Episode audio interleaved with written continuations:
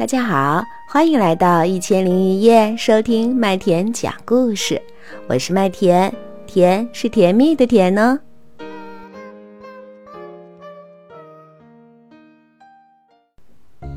大朋友、小朋友们，一千零一夜的主播圈子开通啦！点击一千零一夜频道内的主播圈子板块，你最喜欢的主播在那里等你哦。今天麦田为大家带来的故事是：妈妈养了一只恐龙。楠楠养了一个宠物，那是一条金鱼。每天，金鱼都在鱼缸里快活地游来游去。爸爸也养了一个宠物，他的宠物是一只黑猫。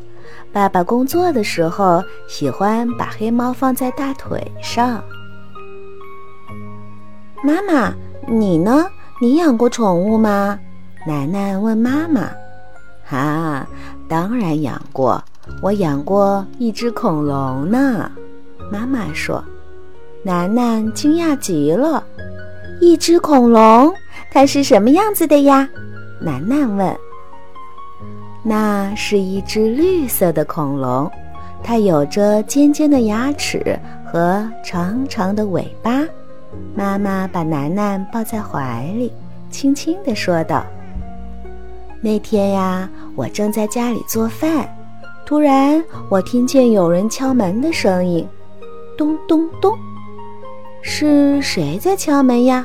我打开门一看，一只小恐龙站在门外。”他看着我说：“我可以当你的宠物吗？”“哦，当然可以。”我说。就这样，我有了一只恐龙。它呀，是一只调皮的恐龙，它喜欢跳来跳去，把家里弄得一团糟。它又是一只贪吃的恐龙，它最爱吃的就是我做的蛋炒饭。它还是一只贪玩的恐龙，总是缠着我，让我带它去散步。不过，它也是一只爱干净的恐龙。它最爱做的事儿就是在浴缸里洗澡。我呀，和小恐龙住在一起。小恐龙一天天长大，很快它就比我还高，比小树还高。浴缸都装不下它了。有一天，我和小恐龙一起去散步。小恐龙说：“你可以坐到我背上。”我高兴极了，因为我还没坐过恐龙呢。于是我就坐到了小恐龙背上。大家看见我都羡慕极了。我的小恐龙呀，越长越大，越长越大。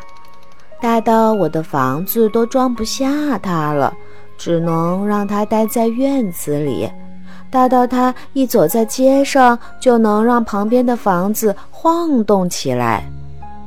有一次啊，我和小恐龙去散步，小恐龙一不小心就把人家的房子踩扁了。邻居们都很担心自己的房子被踩扁。所以，他们再也不允许小恐龙散步，只能待在我的院子里。啊，那可怎么办呀？我愁眉苦脸地坐在家里。这时，一只小精灵突然飞到我的窗前，听了我的苦恼，小精灵说：“你是一个善良的人，我愿意帮助你。你有什么办法？”我赶紧问，小精灵说：“我把小恐龙变到你的肚子里就可以啦。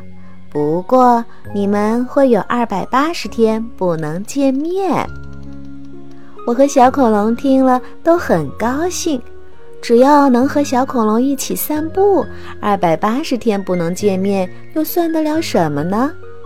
小精灵挥挥它的魔法棒。小恐龙一下子就不见了。相信我的魔法吧！小精灵说完就走了。于是我开始等待，我的肚子一天一天大起来。我知道是小恐龙在我的肚子里长大呢。我等呀等，等呀等，终于等够了二百八十天，小恐龙从我的肚子里出来了。我开心极了，尽管它已经变了一个样子。它没有了绿色的皮肤，没有了尖尖的牙齿和长长的尾巴。不过，我看到它的时候，一眼就认出来了，它就是我的小恐龙。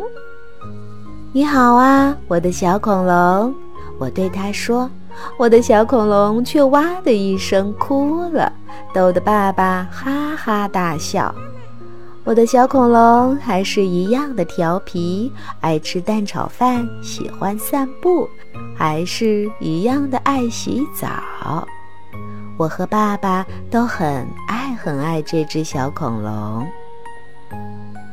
那小恐龙现在在哪儿呢？楠楠问。妈妈笑了，她把楠楠带到镜子前，指着镜子里的楠楠说：“你看呢。”楠楠看到镜子里的自己，正穿着最喜欢的恐龙衣服，她一下子就明白了：“我就是那只小恐龙。”楠楠叫道：“太好了，我不会变得很大很大，我不会一脚踩扁别人的房子，我可以和妈妈永远在一起。”嗯。如果有一天你看见小精灵，一定要谢谢它哦。妈妈说。楠楠使劲儿的点点头。嗯。好了，小宝贝儿，这个温情又可爱的故事，麦田就讲完喽。每个小宝贝儿都是妈妈上辈子的最爱小宠物。小宝贝儿，记得在妈妈对你说“宝贝儿，我爱你”的时候，回复妈妈说：“妈妈，我也爱你。”